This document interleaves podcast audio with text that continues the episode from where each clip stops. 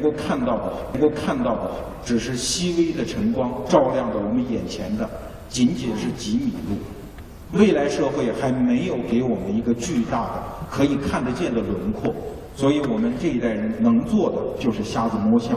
我们一起来摸，罗胖今天负责给大家摸一摸啊。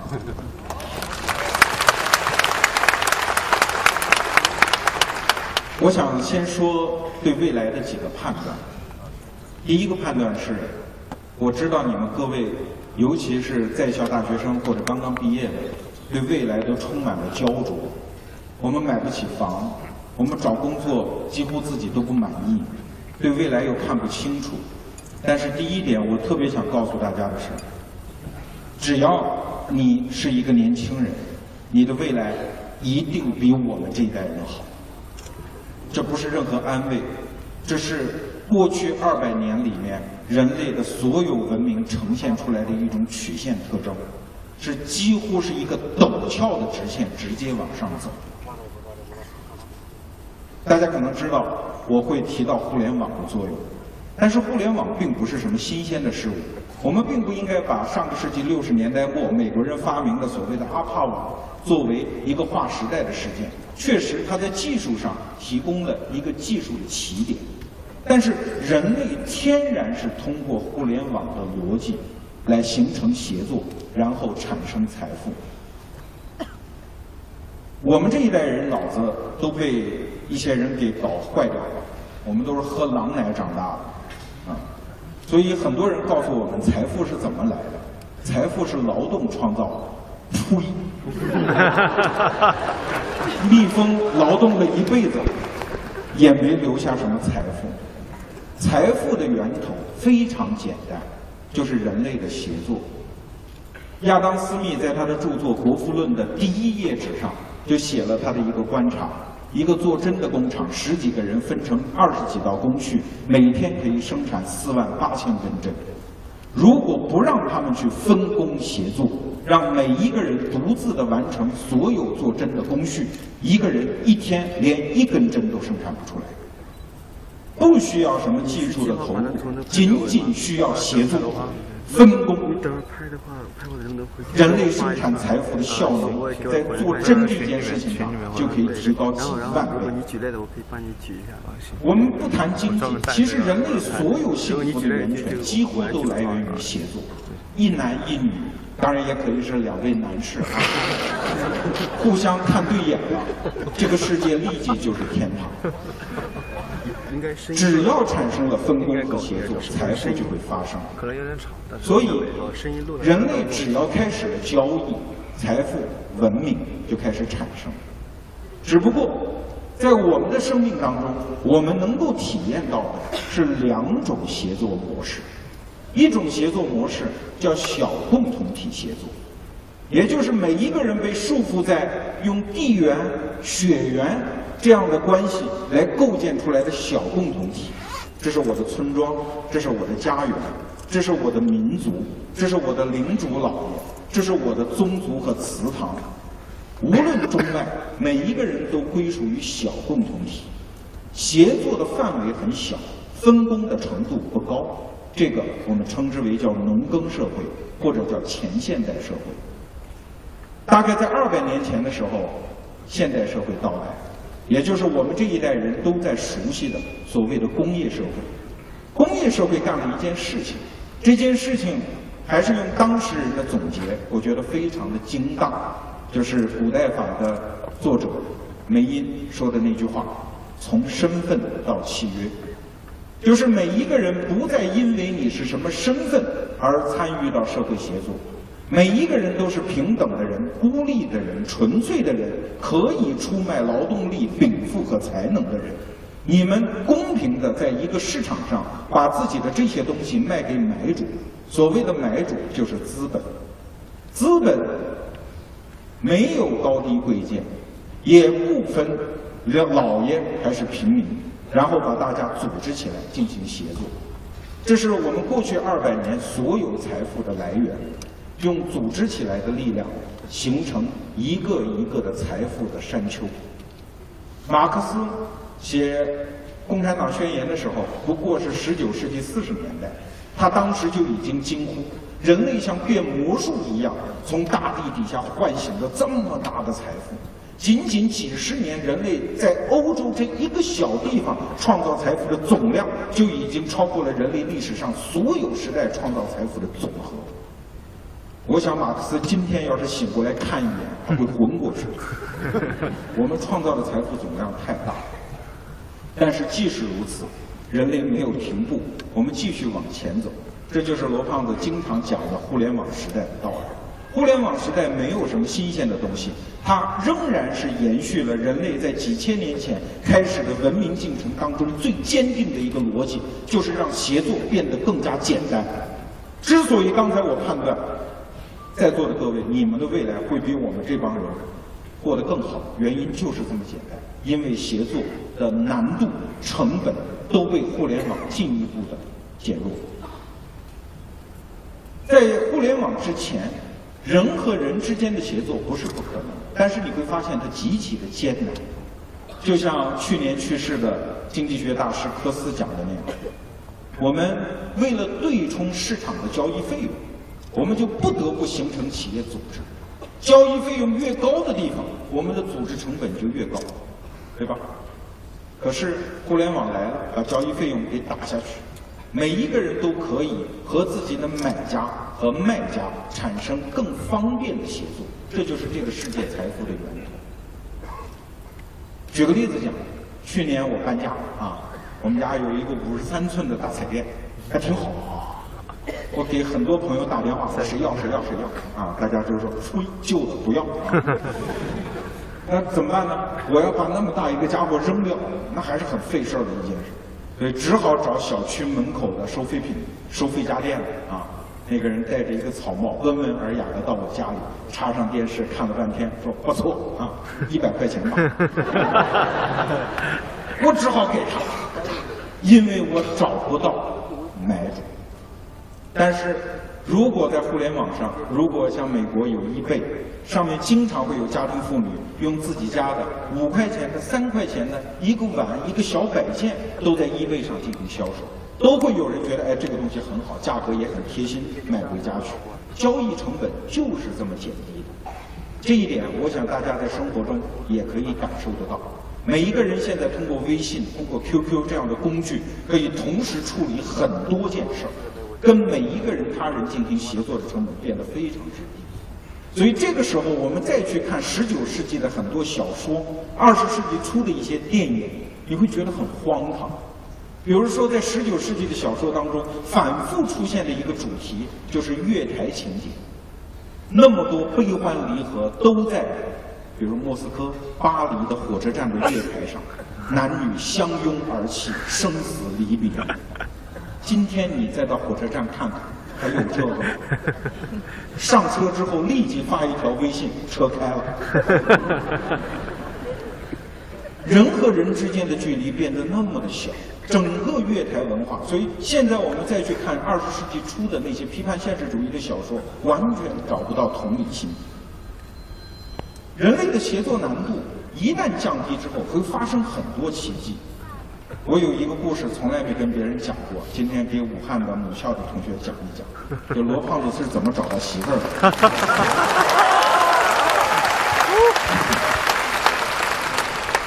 原来啊，我的朋友给我起个外号，叫新东方分校。为什么呢？总是培养女朋友，然后就出国了。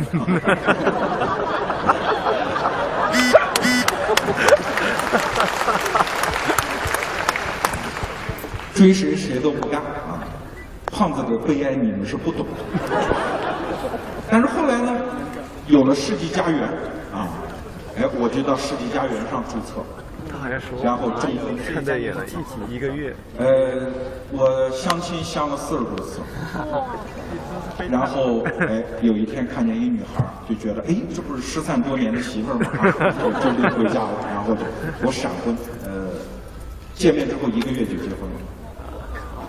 呃，我其实想说一点是什么？就是大家想想，如果在没有互联网时代，谈恋爱的成本、结婚的成本是巨高的。你想想看，它的逻辑是这样啊：两个人相见，先找到感觉，感觉很重要，对吧？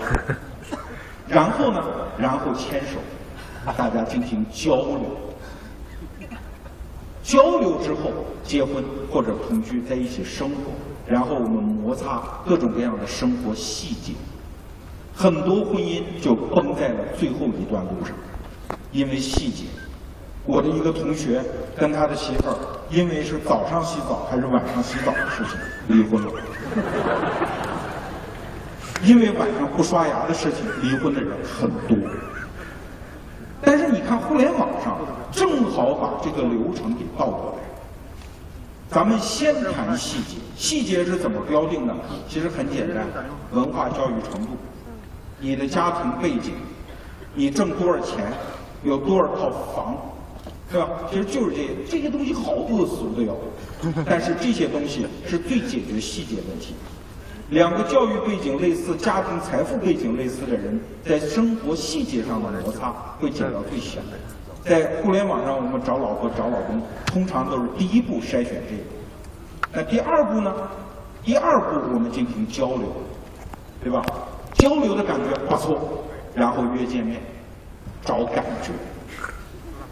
所以你看，整个的交易的成本结构突然一下子给颠倒过来，你会觉得找媳妇儿容易得多，啊，面对汪洋大海一般的选择，可劲儿挑，可劲儿选，人类的交易成本和达成这种配偶的能力，突然一下增强，这也是我讲的互联网降低成本的第二种方式。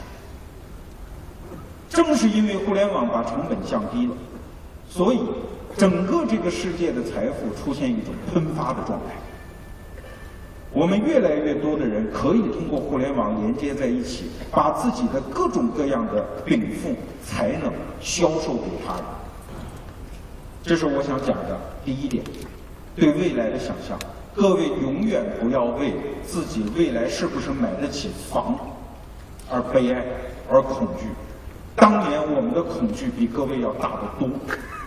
我在华工上学的时候，我曾经挣过一种钱，叫抄信封，一个信封一分钱，啊，我抄了几万个信封，挣了几百块钱，哇，呃，手都抄肿了。那个时候我们对未来真的是根本就不敢想象，根本就不知道。我第一次到北京实习，那是一九九三年，我连行李箱都没有，当时就是一个包。我五点钟在北京下了车站，然后走到了朝阳门桥。朝阳门桥的结构，你可以站在桥上，看见底下的车，看见那么多车，看见那么大的一个城市，那么多灯光，心里完全一片茫然，不知道哪一盏灯是我的。但是回头二十年你一想，其实当时的所有的担忧都完全没有必要。当然，听完这一段，你会觉得这是胡扯，因为你们没有走到那个时间，你永远不会看到未来你是什么样。这正是这个世界有趣儿的地方。但是罗胖子当年的奋斗是为了一碗饭，而你们永远不会为饭发愁，所以我仍然认为你们是幸运的。我想讲的第二点是，未来，未来是一个个人崛起的时代。如果各位经常看我的视频，对这一点我已经啰嗦了很多了，但是在此我还是想讲一讲。互联网用什么样的方式让各位以个人的方式发生崛起？第一点就是每一个人都面对着以前无法想象的基础设施。我研究生毕业之后去了一个我现在已经不好意思启齿的单位，叫 CCTV。我零八年离开 CCTV，就觉得这艘船要沉了。呃，上个月我原来的领导就被抓了，他叫郭振喜。当时觉得好险啊！我怎么能跟一个犯罪分子搞在一起？但是我在央视大概前前后后服务了十年，一前一尾，我印象当中有两把火。我印象非常深，第一把火是我刚到央视当实习生的时候，有一次在南京的街头拍摄，当时天晚了，我们当时就跟摄像团队说：“说要不不拍了，明天再拍吧，光不够。”所有围观的群众不答应，说：“不行，你们得拍，我们帮你们照明。”每个人掏出打火机，现场上百支打火机给我们那场摄影照明。到二零零八年的时候，元宵佳节，我在家吃元宵，突然一个兴奋至极的电话打了进来，是我的一个朋友。胖子，央视的楼烧了，高兴的不得了。这两把火，就是我在央视期间感知到的这个大的组织机构崩塌的过程。他曾经那么受爱戴，现在如此被糟践。所以，零八年我彻底的离开了央视。一一二年，我推出了我自己的个人的视频节目，叫《逻辑思维》。为什么我可以推出它？其实这对各位所有人都有相应的借鉴意义。因为基础设施变得开放、免费而强大。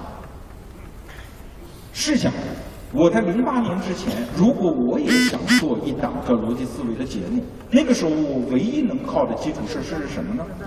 就是电视台。如果你想遍及全国的话，它就是中央电视台或者上星的卫视。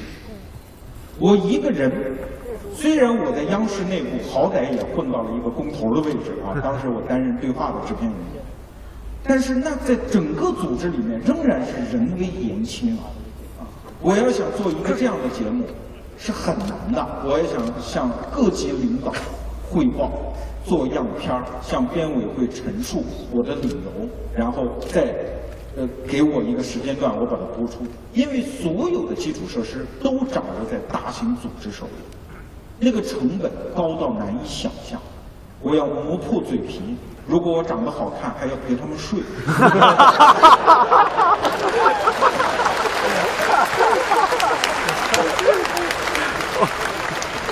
但是现在不用了啊。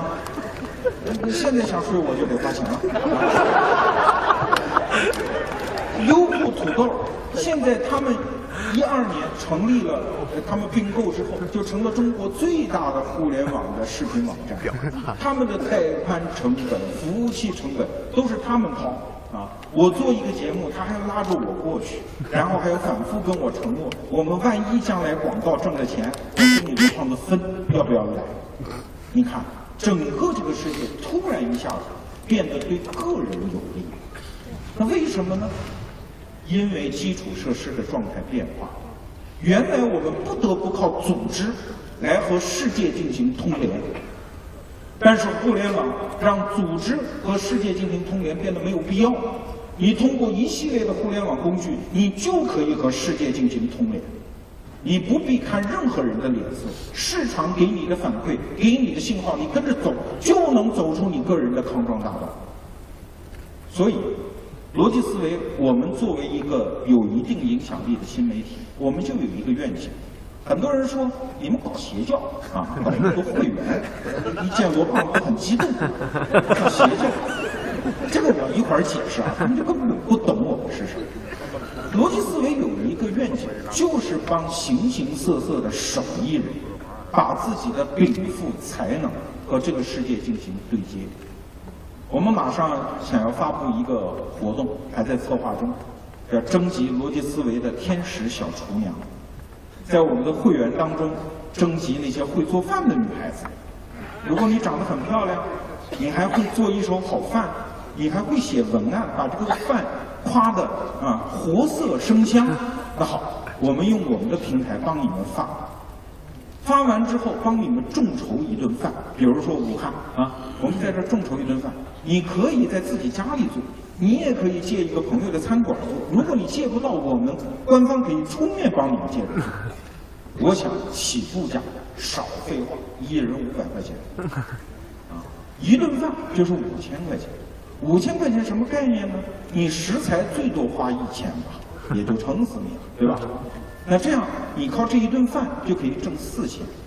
OK，平时你都出去玩，周六周日两天你就做两顿饭，一个月的收入是三万，那你还上什么班呢？你不就创业吗。这个时代的创业跟十年前所讲的创业已经不一样了。我们每一个人拿自己的禀赋直接兑现就可以了。十年前什么叫创业？那个时候也是互联网创业，诞生了马化腾、马云、李彦宏这样一票人。他们做的工作叫连线，把人和人、人和物、物和物、物和钱连起来，这是他们做的工作。所以那个时候的创业风险极大。为什么？因为根据梅德卡夫定律，越多连线的网络价值越大。所以一旦有人把线连成了，其他的人即使你的产品再好，你的价值跟前面的网络就没法比了。就是越多人玩越好玩。所以现在你即使再做一个即时通讯工具，你不可能干得过 QQ，不可能打得赢微信。道理就在这儿。不是说他们的产品有多好，而是他在合适的时候干了合适的事情，所以他占据了先天的优势。那这就导致十年来创业整个这个话题里面有一个结论，就是创业风险是很大的，对吧？因为大家都在连线，而每一种连线方式最后留下的赢家只能是那么一两家的话，那剩下的人就会全死。就像前年那么多团购网站，最后活下来的又有几家呢？因为他们在连线嘛。可是我想说的是，大家没有想到吗？没有观察到吗？从去年开始，二零一二年突然出现了一种创业方式，这种创业方式死的几率太小了，找干爹，基本上是必成。如果对商业世界多做一些了解的人，会知道，二零一三年有几个名人，第一个叫贺畅，做的皇太极，做煎饼；第二个是雕爷，做牛腩餐馆；第三个是马佳佳，做成人用品的啊。这三个人名气都很大，而且把这三个人我们冠以一个称号，叫“互联网思维”。哎，你不觉得奇怪吗？这三家公司渠道，渠道，渠道不再由大机构来提供，人本身就可以。就像我读书，我才不信什么新京报提供的什么书单呢？哪个出版社拍着胸脯、擂着山响的那个对某本书的吹嘘来？我没有那个时间去试。我看一本书怎么也得一天时间吧？如果我试错了，我这一天不就浪费了吗？我读书的习惯非常简单，我找我信任的人去打听。比如我觉得综艺口味不错，读书是吧？经常见综艺。周老师最近在读什么书啊？我跟他，我让他当那个在死在沙滩上，我 好没时间干什么？他不好读，我问他啊，那他告诉我，那我在我的朋友圈里反复的打听，我就能形成我自个儿的书单。其实罗胖子对在座的各位是不是也起到这样一个作用啊？对吧？你们去读书，那浩如烟海的信息的选择成本变得越来越高。那你听我推荐的书，或者这本书我都替你读完了，精华我已经告诉你，你可以不读？你看，人本身就是线。就像我如果到武汉来了，我要请一个重要的铁杆会员吃饭，比如请综艺吃饭啊，综艺也不是武汉人。那怎么办？我要在武汉找一好餐馆那你说我是相信大众点评呢，我还是相信在座的各位呢？当然了，对吧？当地人地头上，这太好了，我肯定相信你们。就像我去年有一次我牙疼，啊，我跑到医院去查，然后那大夫说拔了吧，啊，几种治疗方案，我推荐最贵的那一种。我当时就觉得不对啊，然后我就回家，然后我有一有一天我就在我的早上的微信里面说了一嗓子，我说我最近牙疼啊，然后然后我说了一点别的，我真不是故意的，结果我的后台第二天有二百多个牙医给我出方案，告诉我这是怎么回事，对。请注意，弱连接比强连接要有效、要重要、要善意、要良好。什么叫弱连接？就是通过互联网认识的这样的人，啊，大家彼此觉得价值观也类似，但是生活中很少纠葛，啊，有些话你跟你爹你娘不会说，跟你同事领导不会说，你会跟这种人说。而且你在弱连接当中都是释放善意，很少有人在，比如我有做的这么多志愿者群里，我发现他们的工作的协调程度非常好。为什么？就是这是弱连接，每一个人都把自己最善良、最能干的一面展示出来，这就对了。所以互联网的这种连接方式，它比一切商业品牌的自我吹嘘其实都可信得多，所以它是未来的线。我给大家举一个例子，这个前景在五年内，各位我相信你们一定会看到，就是你们一定要开始攒人品。未来的商业很可能是这样：每一个人的微信号后面都有一家微店，你不必自己去组织货源、组织物流、组织营销、组织店小二，没必要。你就到哪儿，你觉得这个东西不错，我愿意用我的信用去背书它，我愿意向我的朋友圈推荐这个商品，你就把这个商品的二维码，甭管是一个产品还是一项服务，你就拽到自己的微店就好了。如果你的朋友在某个方面对你比较信任，比如说，哎呀，王二那是个吃货，到武汉吃什么可得看他的微店。对吧？谁是一个玩精？到哪玩我一定要看他订什么样的酒店。谁对手表、对珠宝非常有研究？我买这些东西，我都要听他的。OK，你就发财了。你不必要上班，你只需要在自己的朋友圈当中攒人品就足够了。还记得当年我们买车，当年我们买电脑吗？我们都会死活拽上一个我们身边懂一些。不算很懂，但至少比我们懂一些的人，壮壮胆儿跑到电脑市场和车市场去买汽车和电脑，对吧？但是那个时候，对不起，这些朋友都是白帮忙！不是有句话吗？电脑修得好，备胎当到老。但是未来就不一样，你如果真的是一个电子产品的达人，你的所有的推荐在朋友圈当中信誉卓著。你的推荐就会成为你的生意，就会成为你的事业。这个不是在这儿胡扯。五年内，各位一定看得到有这样的一些达人。我在我的节目里曾经讲过，我们的 CEO 托布哈妹妹的对门住着一老头，山东临沂人啊，就一老头，不是北京，就在山东临沂这么一老头，因为钓鱼钓得好，于是卖鱼饵，就鱼食啊，钓鱼用的鱼食。我在节目里说的时候是去啊是前年他的营业额，光一个老头就是经常上一些节目讲怎么钓鱼，姓华叫华师傅啊，然后卖鱼食就这么一个品牌，前年的营业额是一点五个亿，去年是四个亿，啊就这一点就可以，你就可以完成点的崛起和线的连接，这是这个时代赋予我们每一个人的机会。所以，这是我想讲的第二点。这个时代就是个人崛起的时代。我想讲的第三点是，这个时代是一个社群崛起的时代。逻辑思维从去年八月开始招收了第一批会员，当时很多穷哥们儿，就是我们媒体界的穷哥们儿啊，觉得我发财了，挣了很多钱，对吧？因为我五个小时挣了一百六十万。后来在去年的十二月二十一号，我们发了第二期会员，一天二十四小时，我们大概招收了两万多会员，呃，会员费那天收入大概是八百万。那这个钱呢，就被我们的行当里的人认为很眼红，呃，或者认为这是一个奇迹，如果他善良的话啊。今天其实我想告诉各位。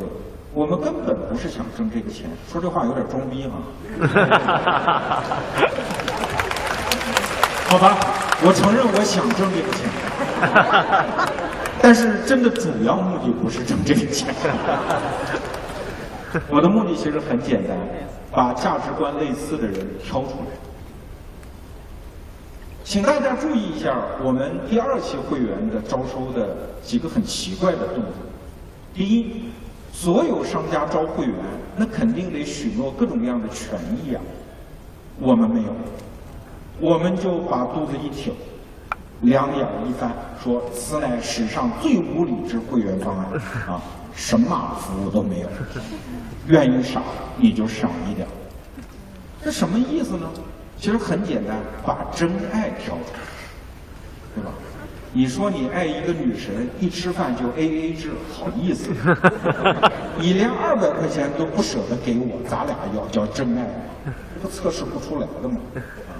所以我们就摆出了那么一副姿态，就在要这笔钱。我们第二个动作也很奇怪，我们就是开放仅仅二十四个小时，就这一天，从零点到零点，啊，但是过了这一天，就就到现在我们也不收。那这是为什么？如果我真的想挣这笔钱，我应该把各种各样的时间都应该开放，对吧？为什么？因为我要求的是咱俩是真朋友。啥叫真朋友呢？就是天天磕头碰脑能见面。我们的很多用户，他也是我们的用户，他攒我的语音一攒攒十天啊，他觉得听着过瘾。或者他便秘啊，人挺长的。那对不起，咱俩就不是，我只是一个内容提供者，咱俩不是真的朋友关系。其实，逻辑思维的会员跟我们之间什么关系？大家可能呃，如果你没有加过我的微信公众号，不是我们的会员，现场我估计有这样的朋友啊，会觉得很奇怪，这不是邪教吗？胖子上来山呼海啸到那种程度。我告诉你，他们根本不是粉丝。什么叫粉丝？粉丝是一种性关系啊。是。就刚才喊叫的人对我不会产生性关系。那是什么关系呢？这种关系从来没有过。我告诉大家，连你们可能都不知道，咱俩是没见过面的朋友关系。我们就是。住在一个老式筒子楼里面的邻居，我就是住在这个邻居走到末端的一个教书先生。每天早上咱俩在水房里能见面，聊一分钟天儿打个招呼。每周周末我们能坐下来喝顿小酒，聊一个小时天儿咱们就这关系。但是没见过面，所以见面特亲，就这么简单。是的，咱们不是。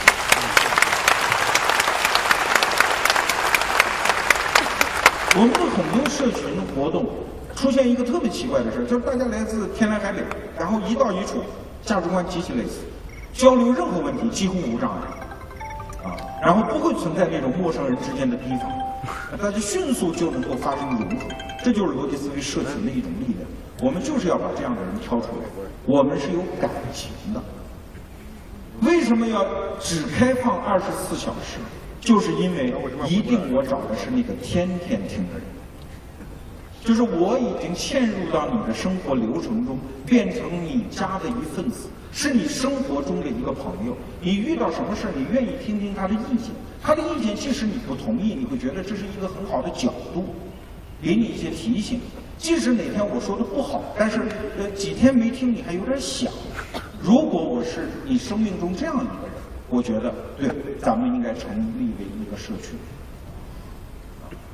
我的一个朋友跟我讲：“我靠，我们家早上被窝里响起的第一个男人的声音是你。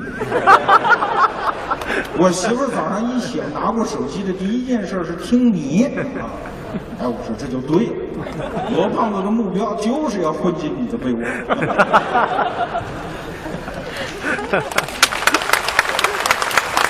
没接话啊，但它确实，它不是任何意义上的内容，它就是一个朋友。我制造的就是一个人格，而不是其他。那好，我们再来看第三个条件，就是那一天我们只允许第二期会员用微信支付。如果我想挣钱，我应该把所有的支付通道打开，对吧？至少支付宝应该打开，我或者应该公布一个银行账户，你往里打钱就可以了。那谁跟钱有仇呢？那天我们只限微信支付，为什么？因为我知道你们都没有微信支付。如果想成为我们会员，你们要做一件事儿，要费你的一番功夫。所以，我们通过这三个条件，我们筛选到了什么人？对我们有爱。愿意行动，愿意为我们做一件事情，而且跟我是朋友关系的人，这就是我们的二期会员。再次向大家谢谢。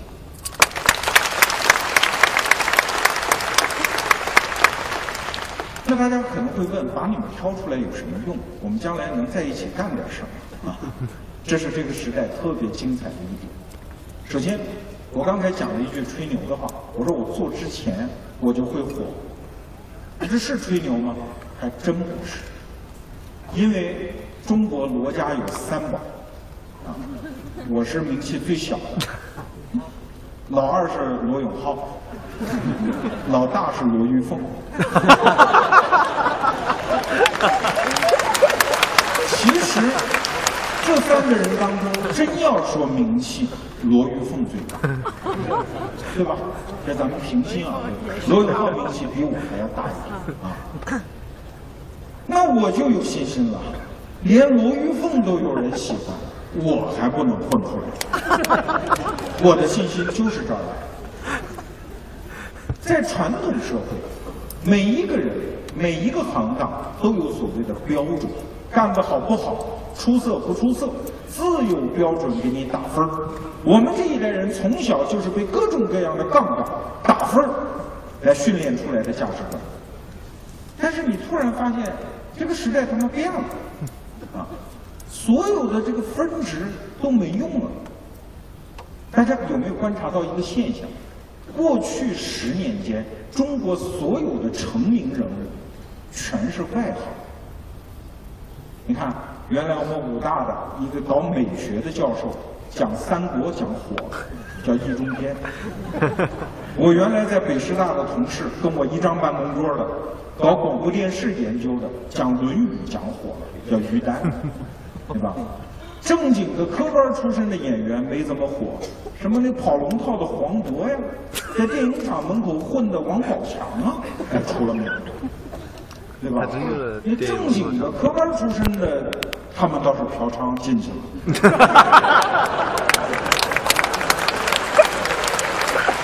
然后最扯淡的是学术界。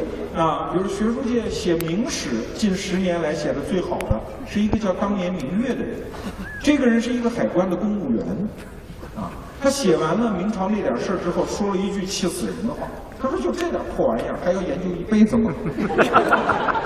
北大的历史学教授气死过好几个。对，突然一下那么多外行崛起。这就说明什么？说明这个时代每一个人的禀赋迸发已经乱了，这个世界真的是乱了啊！我认识当年明月的领导，是国家海关总署专管公关宣传的一位大姐，人特别好。他说我每次在办公室里看到当年明月，我就发愁啊！我说他不好好干活吗？他说不是，他干活还行。他说：“关键是只要他在办公室，我就没法教育其他的同事。”他说：“我们我们跟他说，你要好好干呐，不好好干没前途啊。”别人就说：“他怎么不好干？他一年还挣三千多万版税。那现在那当年明月一年还有两三千万版税啊。那那那大姐说：“那我就没法跟年轻人对话了，对吧？”所以你会发现，这个世界已经变得疯狂了，什么人都能火。什么人都能够抛头露面，什么人都能拥有自己的社群，而且在这个问题上，十年前我们媒体人做了一个特别大的误判。我们总以为借助着互联网，这个世界，那你想吧，那个交流工具变多了嘛，这个世界还不像一整颗鸡蛋有一个筷子进去越搅越匀嘛，对吧？人和人的交流应该更无障碍才对。这是我们十年前对于互联网的一个基本判断，但是今天回头一看，这个判断错尽错绝啊，完全不是这么回事儿。这个世界因为互联网往前发展，人和人之间现在彻底听不懂啊。关于吃粽子都分成甜派和咸派，更别说关于吃狗肉这么大的事情，这就能打成一团。如果在传统社会，其实有些道理是不难讲清楚的，对吧？你不吃狗肉，你就不吃，你拦着别人吃干什么？对吧？这个道理其实经过中央电视台反复给大家洗洗脑，所以有一些傻逼们他自动就会明白。但是今天不是，为什么？因为爱狗人士他们自己形成的社群。他们天天在微信群、在 QQ 群、在自己的论坛、自己的社区里，他们形成自己的道德感。我不是说这些人都是傻逼，不是，他们自己拥有自己的道德感。这个道德感在他的话语世界里是对的。你真的你在那些爱狗族的群里，你泡一年试试，你看你会不会瞪着那些吃狗肉？一样的呀。人都是长肉心的，人都会有一个共同的一个情感设定，对吧？就像华工的校长根叔讲的一句名言：什么叫母校啊？母校就是自己可以骂，别人绝对不可以骂的那个学校，就叫母校，对吧？我们经常会陷入这样的小社群，拥有自己的价值观，自己互相抱团，然后跟外界的价值观就彻底被割断。所以人和人之间正在变得不可交流，不可妥协。所以我曾经在北京的一个场合说：“我说看来随着互联网的发展，这民主看来越来越没希望啊。为啥？因为民主是要达成多数决，就是够一件事情，我们要要投票，要听那个票数多的那一方的意见。现在没必要，不玩不玩不玩呗，我玩我的，对吧？所以有时候我在微博上、微信上啊啊，包括优酷的评论上，我经常体现出一种就非常二杆子的精神啊。有人骂逻辑思维做的不好，我经常就是就是脾气好的时候，我就告诉他，我说那你就别看了啊。我要是心情不好的时候，我经常就是说傻逼滚。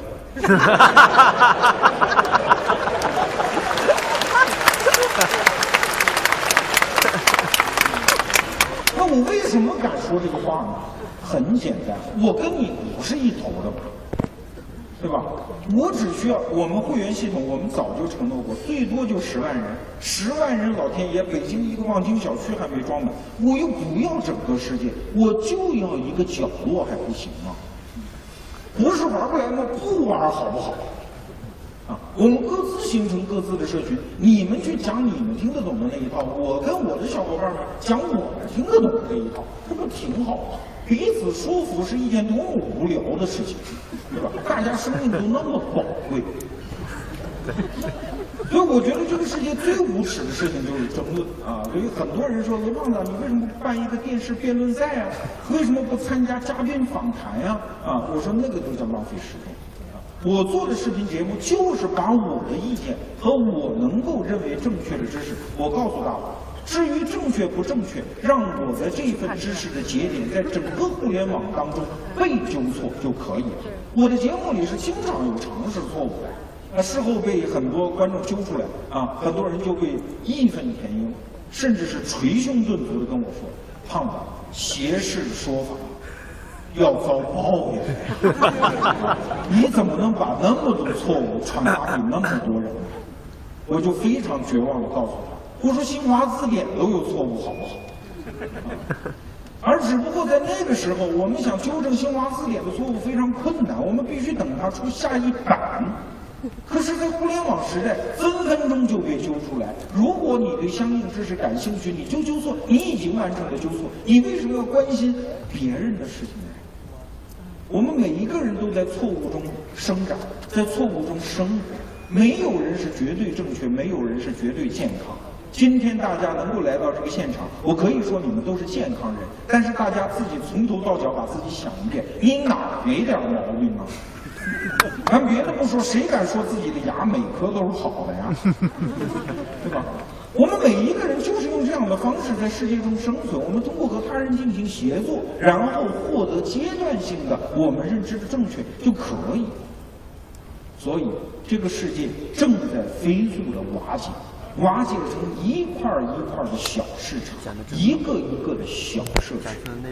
所以我说，二零一三年是中国市场商业社会历史上的一个分水岭，因为它出现了两大里程碑。第一大里程碑是赵本山退休，从此中国人民再也不会拥有一个上至国家主席，下到田间老头都认识的明星了，真的再也。第二个里程碑事件就是史玉柱退休了。他曾经利用电视，这是互联网，这是互联网真正的功能。它不是让人类融合，它是让人类分割。所以，我们的未来的整个世界就要建立在这样的一个基础上。我们的未来必须重新想象。逻辑思维，我们有一个愿景，就是我们利用组织起来的人，我们看看能够把传统的商业世界进行什么样的改造。比如说，我们去年年底组织了我们的会员搞了一次霸王餐，就是我们跟传统产业的老板讲，我们有人，你们愿不愿意出血？那全国上千家的餐馆，数万我们的会员参加了去年的霸王餐活动，就搞成了，对吧？然后我们就变得进一步的无耻。今年六一儿童节，我们一举手，我们想办一儿童节，啥都没有，从前。到组织团队，到志愿者，现场的幼儿园阿姨，包括场地，现场的所有物料，送给孩子的礼物，我们列了一张长长的单子，说就十五天，看我们玩不玩得成。果然十五天。我们玩成。六月一号，我们办了北京市区内两场儿童节之一的叫“失控的儿童节”，每一个家庭拿回家的礼物重三十公斤左右。就是这样瞬间的聚合，而且所有的人在现场没有讨价还价，没有争权夺利，每一个人、每一个团队相互之间配合如此之默契，让我们也觉得目瞪口呆。这也是社群的力量。当然，后来我们就变得更加的无耻啊！最近我们新租了一个六百平米的办公室，很大。其实我们没几个人，但是我们也想把它变成很多逻辑思维会员将来的一个。类似于一个活动场地，啊，那么大的地方，我们又没钱买办公家具，那怎么办呢？众筹啊！我们那个地方叫大北窑，啊，后来我们说我们这个干脆改名叫大北窑丐帮算了，然后又是逼格很高的丐帮，所以我们叫称之以为大北窑逼格丐。然后办公室众筹，办公室众筹也是当天就发现所有的都满，我们要所有的需求都满。北京最著名的咖啡馆雕刻时光，把我们的办公区要办成一家雕刻时光的咖啡馆，然后中国几乎所有重要的做办公家具的厂家都要给我们来提供办公家具，然后还打起来，各种走后门。就这个世界正在变得越来越有意思啊！大家如果是我们的会员，可能关注到逻辑思维马上要做月饼啊，要做月饼，做月饼其实就是一个商业实验啊！我们已经承诺我们一分钱不挣。但是我们一定要把这个事情做得很大。我们一举旗儿，当天报名的光食品厂几百家，就几乎中国做月饼的食品厂都被我们卷入到这个河流当中来。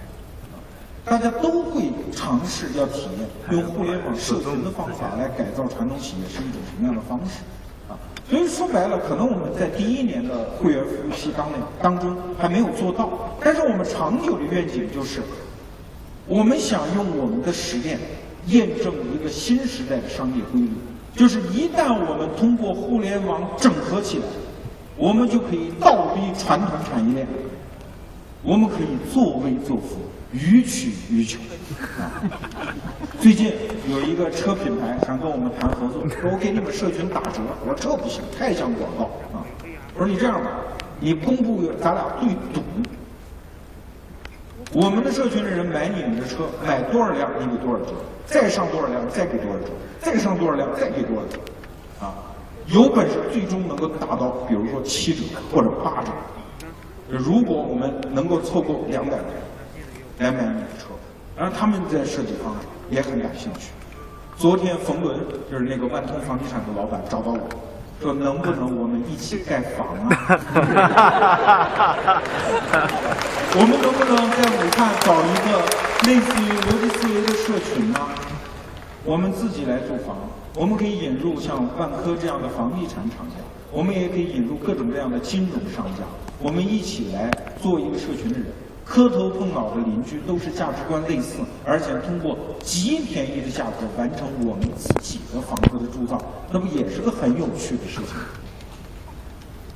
所以社群的力量一旦起来，传统社会在里面它会真的会颤抖，真的会颤抖。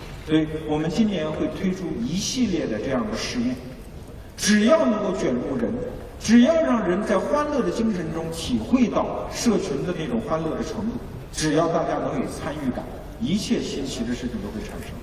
最近有一个产品经理跟我讲了一个项目，哎，我觉得很有意思啊。他想做一个众筹网站，说众筹网站很难做，很多都是骗子啊。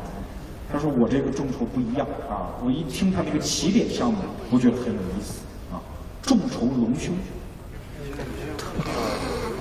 就如果一个女孩觉得自己还行啊，哈就是罩杯小了一点，没关系，晒出你的照片啊，比如五块钱一份，咱们众筹啊。看有人愿不愿意帮助他，啊，帮助他之后，比如我们筹个五万块钱、八万块钱，送到韩国做完手术回来，给大家晒一张深 V 的照片就可以了。我觉得，你看，你看这个事情很没有节操，但是他很欢乐。哈哈哈哈哈！你不要觉得这个事情很严肃。传统商业人呢，经常会把这个事情搞得很严肃，对吧？他会跟你讲这个手术多安全呀，我用了什么先进的硅胶材料。其实那个重要吗？那个一点都不重要。未来的世界，欢乐是最重要的。社群它就天然有一种欢乐的共振的力量，然后来倒逼传统产业。这是我想跟大家聊的第二点，就是社呃聊的第三点，社群。那基于对未来的刚才说的三点第一，未来一定是富足而美好，在座各位一定会比我们这一代人有出息。第二，这是一个个人崛起的时代，你可以插到免费开放的基础设施上完成个人崛起。第三。社群时代，每一个人和他人只要连接起来形成社群，这就是力量的源泉。单打独斗其实没有必要。这是我对大家所处的未来社会的三点想象。那最后可能我们归结到一个问题上：那作为年轻人，我们现在应该怎么办呢？这个又有点装逼哈，其实我没有资格告诉你们，因为，呃，我其实生活在一种。对未来的恐惧当中？我一旦发现我读不懂年轻人，我会很害怕，所以我会尝试去读年轻人读的漫画、看的卡通、玩的 cosplay 的游戏、打的网游，啊，所有年轻人在玩在实行的东西，我至少应该尝试去了解，因为我特别怕被这个时代扔下。所以其实我没有太多的资格去告诉年轻人什么。我反复跟我同辈的人，或者比我岁数大的人去讲一句话，我说：如果你对年轻人的东西看不惯，一定不要引以为荣，一定要知道这是一件很羞耻的事情。我们跟郭敬明正在谈一个合作，李男美女谈的啊，我们要找他要一万张票给我们的会员发下去，《小时代三》。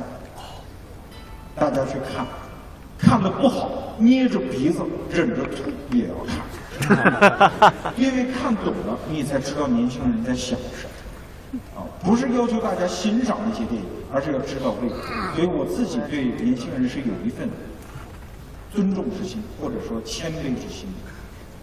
但是今天来了，既然我站的这个台子比大家高，所以总得讲点事儿给大家留一点建议。我想。作为一个未来的个人，可能有这么几点要做到。第一点就是你要作为一个人的方式呈现出你自己，一个人的方式。那你说每一个人不都是人吗？错。在传统社会，尤其你找到工作之后，你会觉得经常你会恍惚一下，你不是以一个人的方式存在着。我还记得前不久。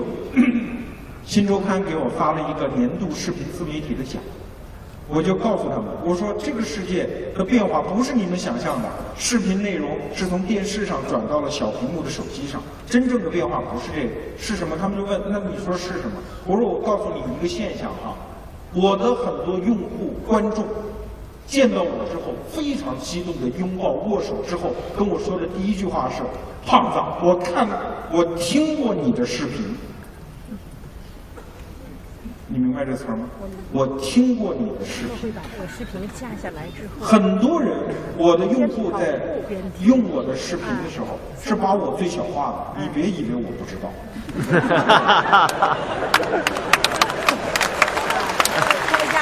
甚至很多人就通过像喜马拉雅、荔枝、懒人听书等等音频软件啊来使用我们的节目。我非常清楚，而且我们在设计节目的一开始我就知道是这个结果，所以我的视频是没有任何视频上的花哨，我不会做个什么小动漫，我不会在画面上做很多处理。为什么？我就要让你们在听的时候心里完全没有负担，因为你知道，你用听就不够，你不去把它打开看，啊，这是为了减轻大家心理负担。所以我在一开始的时候就知道，逻辑思维将来会变成，尤其在年轻男孩的使用场景中会变成什么？就是减轻你打游戏的负疚感的工具。我说对了吗？很多男孩都是打游戏，打游戏谁都知道不好。你以为光爸妈知道打游戏不好？我们也知道啊，几个小时哗就过去了，给罗胖子一只耳朵。听我念吧，打完游戏你对自己还很满意，左手握着右手说：“你今天学习了。”这就是我们的应用场景设计。但是你看。我的所有的产品设计的核心就是，我是你的朋友，我是一个人，所以去当你这个人很重要。我们过去的教育系统一直在暗示，你不是一个人哦，你是那堆证书，你是那堆学习成绩，你是那个专业名称。很多人现在求职专专业，华工的学生好一点，因为你们实在是太勤奋了啊，勤奋到那个天怒人怨的程度。就是很多，我就说我们文省啊，文科生其实有什么专业？你学市场营销，你以为你就会干市场营销了？你还真不如一个厨子会给客户包顿饺子卖的东西多嘞。做一个让大家喜欢的人，比其他的更重要。这是我想强调的第一点。第二点是，一定要做一个受尊敬的人。因为喜欢、名气大，在你的生命中未见得能给你带来太大的商业价值。比如说我们家大宝玉凤，玉凤名气很大，但玉凤挣不着太多钱，因为大家不尊重他。可是我们家二宝就很能挣钱。我们家二宝做手机啊，我们家二宝受很多人尊重，包括我在内。我其实做的很多行为，其实就是要干这件事情，就是我要让罗胖变成一个有喜感，但是受尊重的人。那我让做到这一点，我的方式其实很简单。想让别人受尊重你吗？其实很简单，就是死磕自己。你说我每天早上的语音，我凭有什么需要非得录到六十秒、一秒不差了？没道理，对吧？但是只要我坚持下去，尤其是在座的处女座同学，你心里会很爽。因为处女座他处女座的人有十二分之一的人黑星座嘛，就是喜欢黑星座。处女座的同学看见就很爽，他就会觉得这个规则的东西，比如两个筷子分开摆，他就受不了。为什么我早上六点二十发？当然，根据后面审核的时间，呃，你们收到的时间是不确定的。但是我每天早上六点二十发。就是因为我断定，我的那些竞争对手，我的那些媒体同行，他没法像我这样吃苦，每天早上六点钟起床。我断言，一般人做不到。我吃得起这个。很多人说你那六十秒为什么那么准？是不是有什么工具啊？没告诉大家，没工具，就是反复说，一直说到六十秒为止。每天我想一层意思，然后在那说说一遍，五十二秒，哥加句话再说一遍啊，一直说到六十秒为止。每天我经常要说的都是十几遍，最多要说个三十遍到四十遍。但是现在我越来越熟练了，我现在基本上在十遍之内就能搞定。你试试，你不练一年多，你真的就做不到。但是你做不到，你就不是干这行的，因为。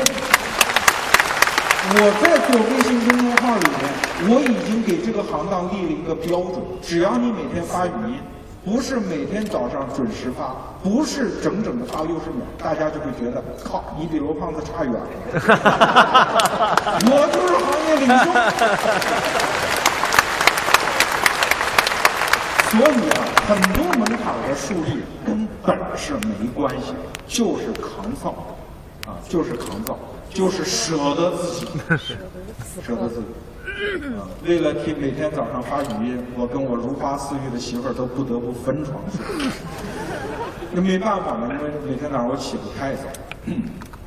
这就是死磕的力量，只有死磕会让别人尊重你。第三，就是千万不要怕有缺陷，有缺陷就是魅力，魅力的缺，魅力其实来源就是缺陷。遗憾的美。如果绝对正确，没有魅力。大家知道，年轻一代的女星当中，就是比较知名的女星当中，谁的粉丝会做的比较好？姚晨，姚晨，杨幂，杨幂。你知道西方人是怎么分析杨幂的？说杨幂之所以有那么多死忠粉，是因为她的长相有缺陷。你看啊，杨幂那个长相就是典型，就是喜欢的人觉得她特别好看。有的人就会觉得她长得不好，我觉得长得一般般。觉得杨幂长得不好看的人就会攻击，跟她那个名然后喜欢杨幂的人就会捍卫她。OK，只要有人捍卫你一次，他就是你的粉丝，因为他投入了自己，就这么简单的一个逻辑。所以杨幂的粉丝在年轻一代女性当中是比较强大的一个社群。所以适当的时候暴露自己的缺陷。是，你打造自己的人格魅力一个必要的途径。大家还记得有一个女歌星叫曾轶可吗？她之所以出名，是因为唱的太难听了。但是很快大家就把出名之后，她为什么出名给忘了。啊，曾轶可现在是一个标准的二线女歌星了。她跟刘亦菲搞到一块儿去之后，她甚至在二线里面还偏前。啊他一个唱歌以难听著名的人成为著名歌手，这就告诉我们，不怕有缺陷，不怕有缺陷，有任何缺陷，互联网时代都会给你机会翻身。啊，请大家做一道思考题，啊，如果做好之后可以直接发给薛蛮子先生，题目就叫“论薛蛮子如何翻身”。哈哈哈没有关系的，薛蛮子死不了，他最差最差，他也可以给避孕套代言。啊，一个著名的老流氓。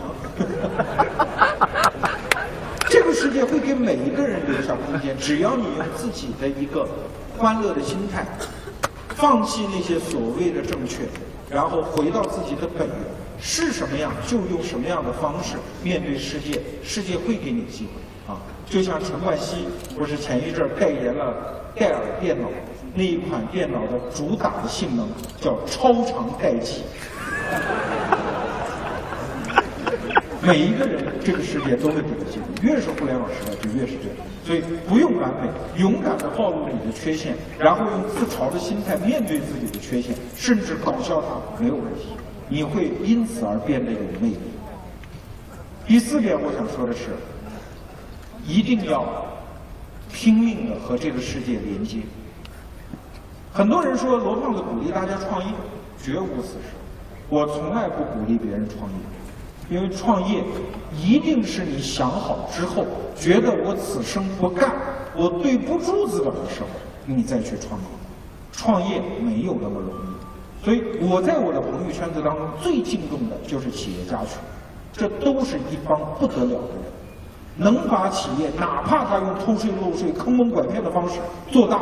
这些人都一定有非凡之能，非常值得我们尊敬。所以创业，我不是认为是每一个人合适的选择。你在组织内同样可以连接呀，你同样可以打造自己的关系网啊，同样可以为未来的创业做准备。在座的各位，如果年轻人你们现在还没有毕业，你马上面临毕业的选择。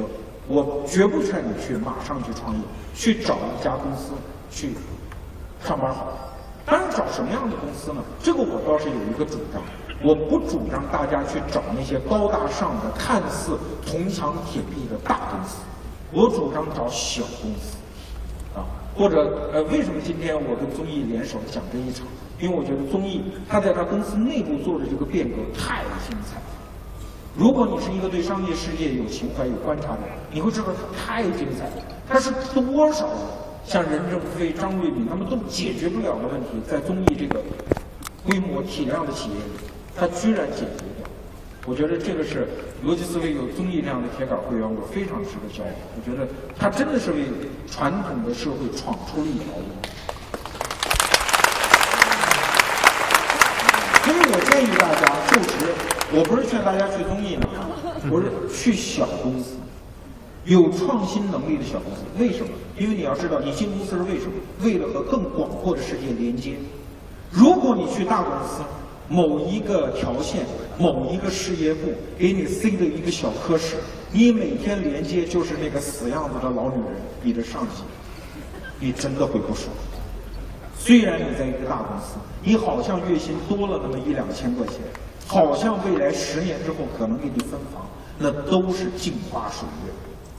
对于人生最重要的就是和更多人连接。一个小公司就有这样的好处，你真的会独当一面。逻辑思维现在我们整个的，连我在内，我们所有团队十三个人，啊，人特别不好意思说啊，马上新招一人。我们的所有小伙伴，包括今年大学刚毕业的人，他们出去谈判，代表逻辑思维谈判，都是独当一面，执行上的都是独当一面，你就可以以逻辑思维的名义和整个世界发生连接，这才是人生的机会。所以我鼓励大家要去那些创新型的小公司。而且这个世界，它就经常神奇到这种程度。哎，你知道哪块云彩有雨嘞？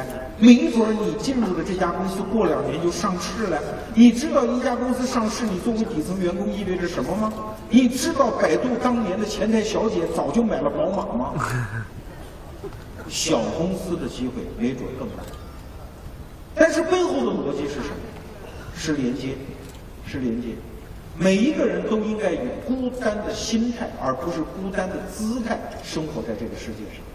很多在职场当中的人都在问我：“说罗胖，我现在想创业，但是我又没有胆子，我也没有这样的机会，但是我就是想，你说我怎么办呢？路漫漫，没路漫漫，没有尽头吗？”我说不是，你给自己一个指标好了，这个指标非常简单，就是你每天用一种指标衡量自己的行为。就是当我身边最优秀的人出去创业，他会不会带上我？你就这么要求自己就 OK，因为你干的事可可能很 low，很苦逼，甚至对未来的市场没有什么用。但是你放心，你周边的创业者一旦要拉起旗杆自己干的时候，他一定会把他看中的人品、看中的会干活的人、有脑子的人，充分和周边的人进行善意协作的人带走。所以你不需要自己去想自己怎么和市场拼搏，你只需要做到这一点就可以了。周边愿意创业的人愿意带上你，你这一个阶段的工就没有白打。所以我经常讲一句话，就是所有的活儿都是干给现在这一任老板用的，但与此同时是干给下一任老板看的。你下一任老板在哪儿，你其实并不知道。我告诉你，他就在你身边，就在你身边的各种各样的角落里藏着。我离开央视之后，让我挣出第一票大钱的，是我们原来栏目组的扫地阿姨。我挣完这笔钱之后，我就拍着小胸口大叫好险好险！当年我要牛逼一点，对人不好一点，这票钱就没了。我们其实并不知道自己的下一个老板在哪。人民大学曾经有一个婚姻的调查，说如果离了婚再结婚的人，他第二任配偶通常是他在第一段婚姻存续期间就认识。请注意啊，不是第一段婚姻存续期间就搞上的，认识啊。说白了，这个告诉我们一个什么惊心动魄的道理呢？就是当跟第一任配偶离婚的时候，千万别闹，一旦闹得不像话。你身边那个第二人现在就看着你，懂我的意思吧？